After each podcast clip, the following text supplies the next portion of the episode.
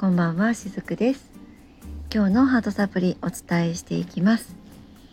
えー、皆さん随分と朝晩涼しくなってきましたけれどもいかがお過ごしですか、えー、ただね日中はまだまだこうムシムシっとしたりとかですね気温も上がったりって言って結構日中と朝晩の気温差がね激しくなってきましたよね、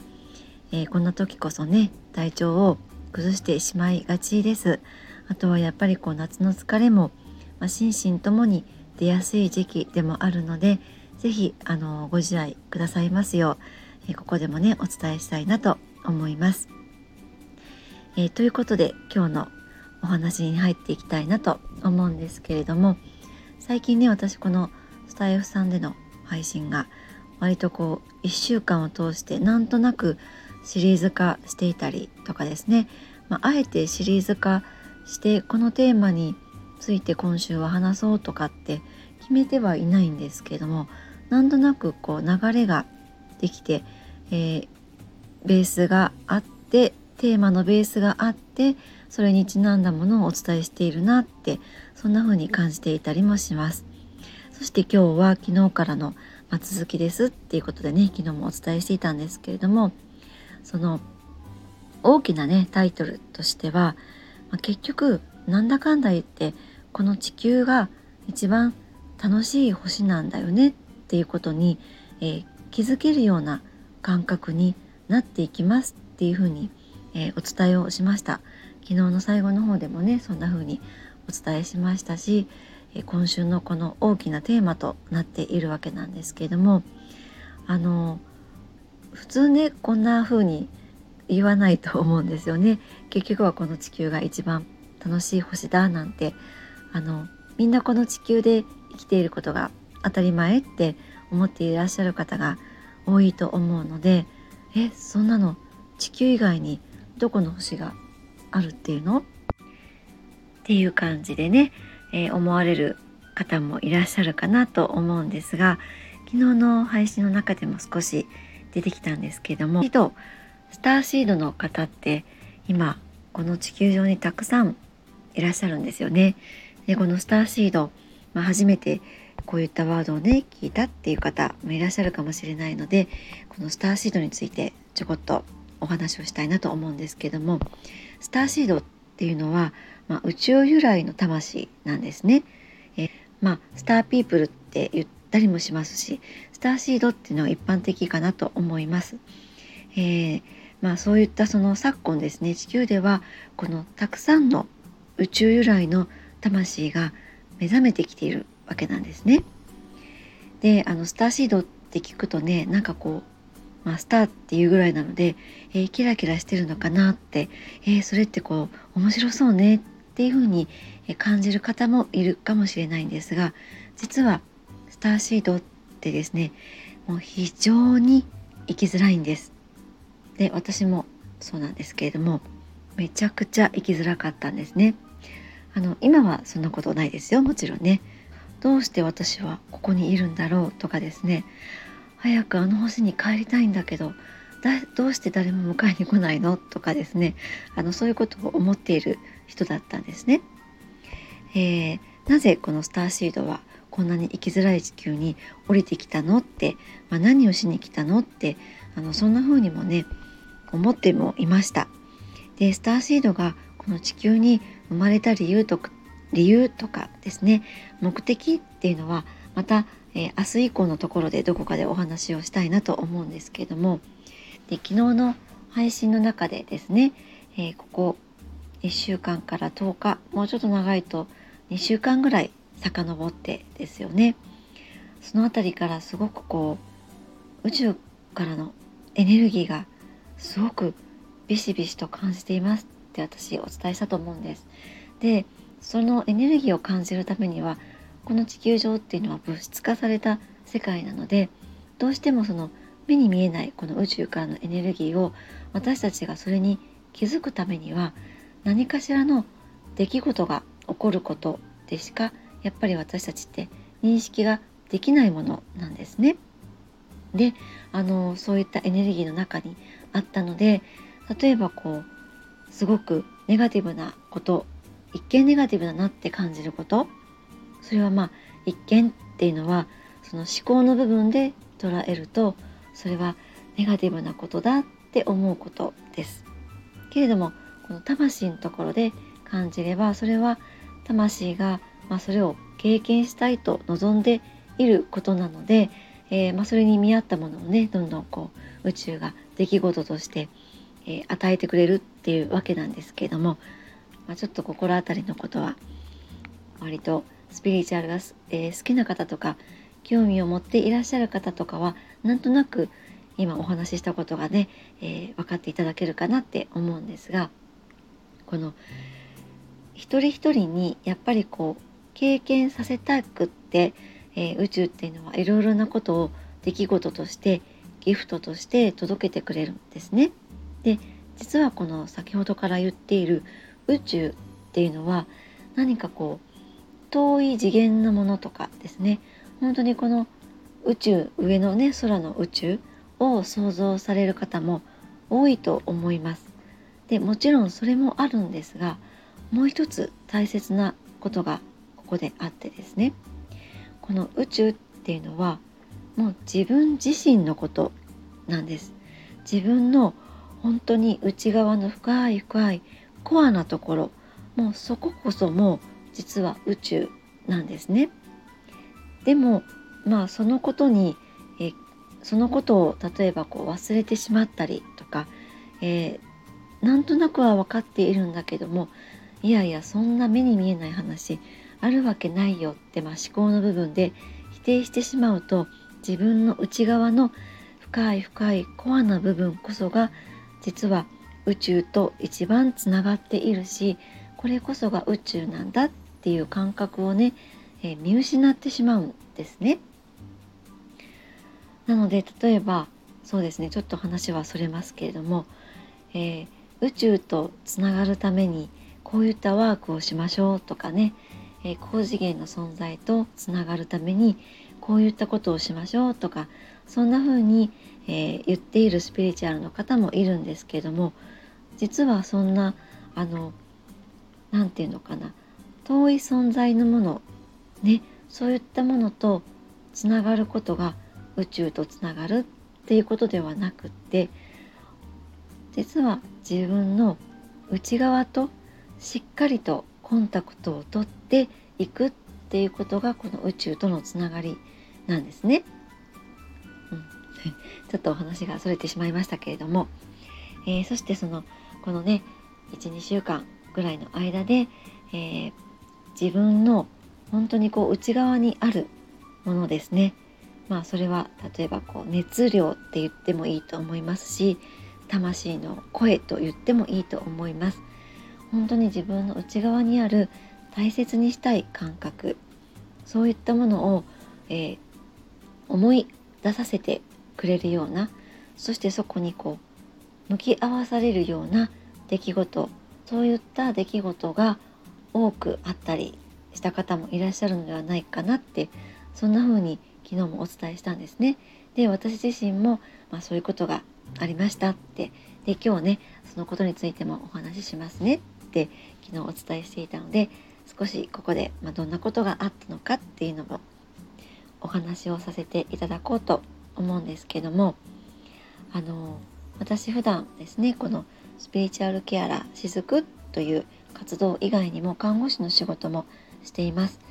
で、えー、今はそのデイサービスというところに勤めているんですね。でこれは、えー、高齢者の方が通称をしてくれ、えー、してくる場所です。泊まりとかはないんですね。通称だけです。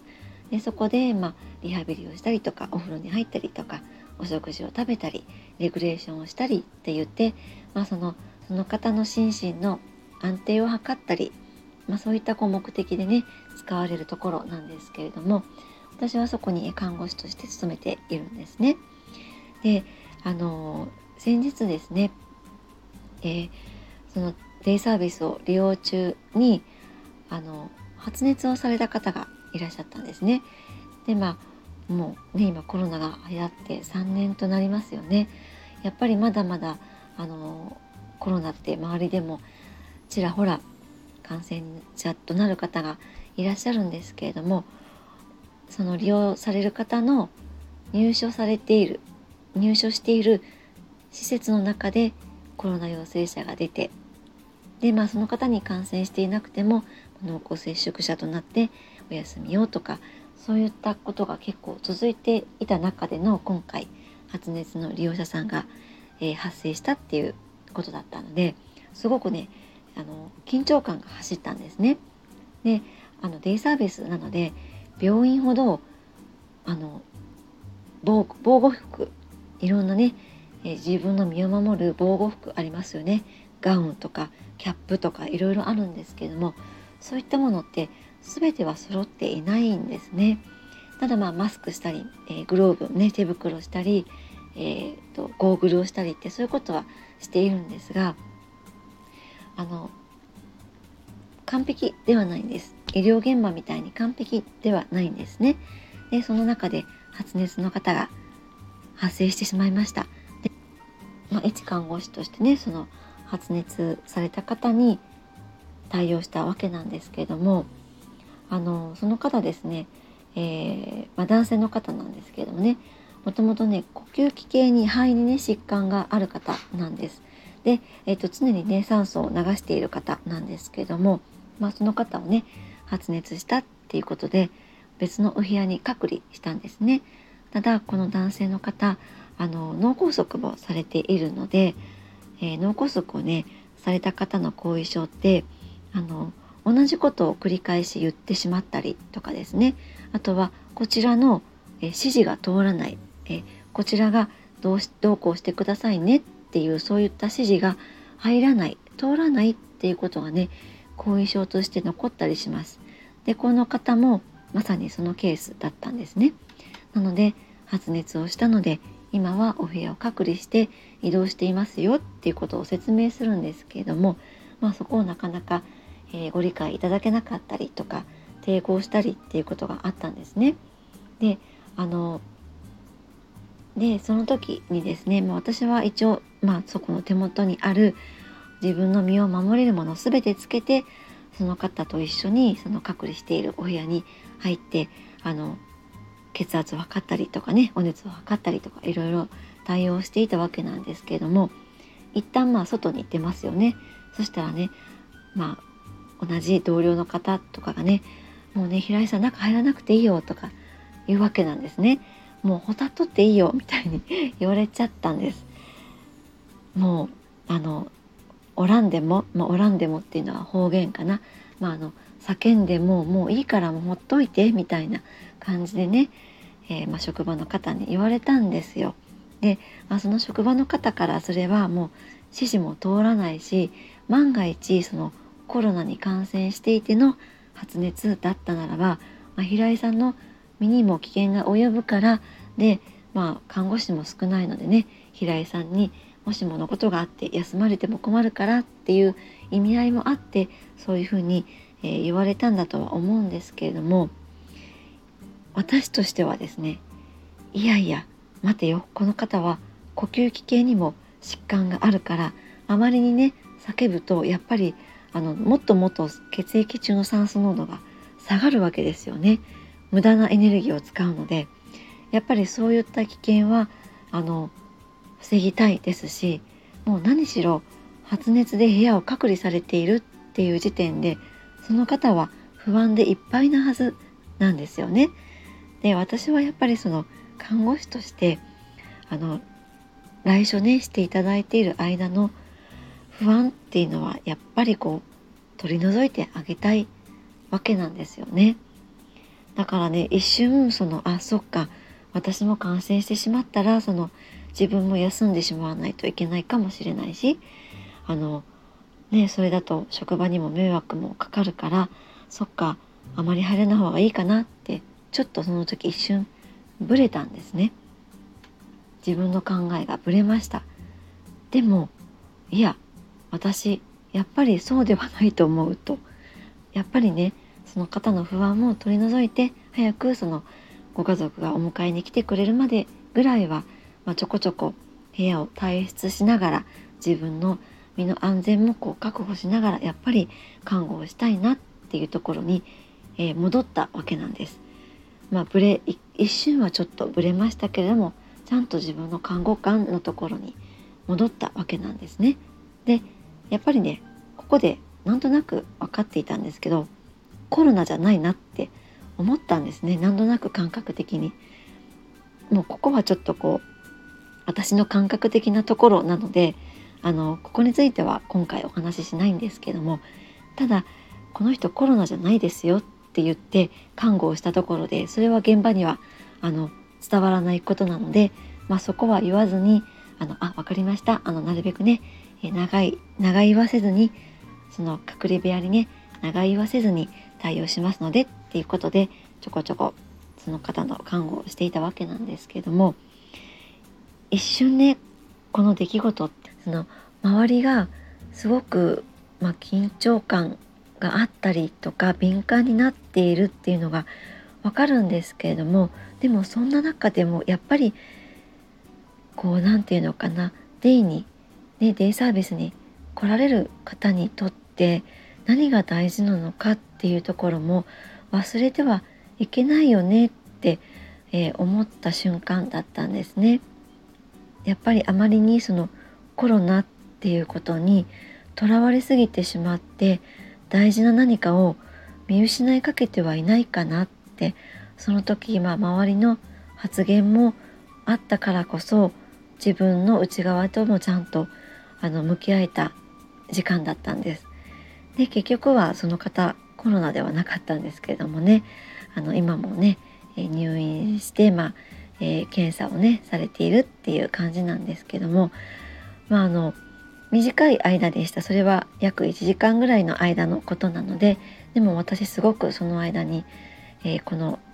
向き合わされた時間だったんですね。でまあ、こんな風にそのある出来事を通して、えー、自分の内側にある大切にしたい思いとかそういったものと、えー、向き合うじっくりともう一度振り返ってみるっていうそういうあの時間になるようなエネルギーがこの12週間、えー、流れていたなってそんな風に感じています。えー、なのでちょっと長くなったんですけれどもね私の経験をもとに、まあ、実際その向き合うとかってこの宇宙から、えー、流れてきているエネルギーをある出来事を通して向き合うってどういうことなの？っていうことをちょっとこう分かっていただけるかなと思って私の今回の経験したことをご紹介させていただきました。あの今日はちょっと随分長くなってしまいましたね。はい、えー、またこの続きは明日もお伝えさせていただきます。今日も最後までお付き合いくださりありがとうございました。しずくでした。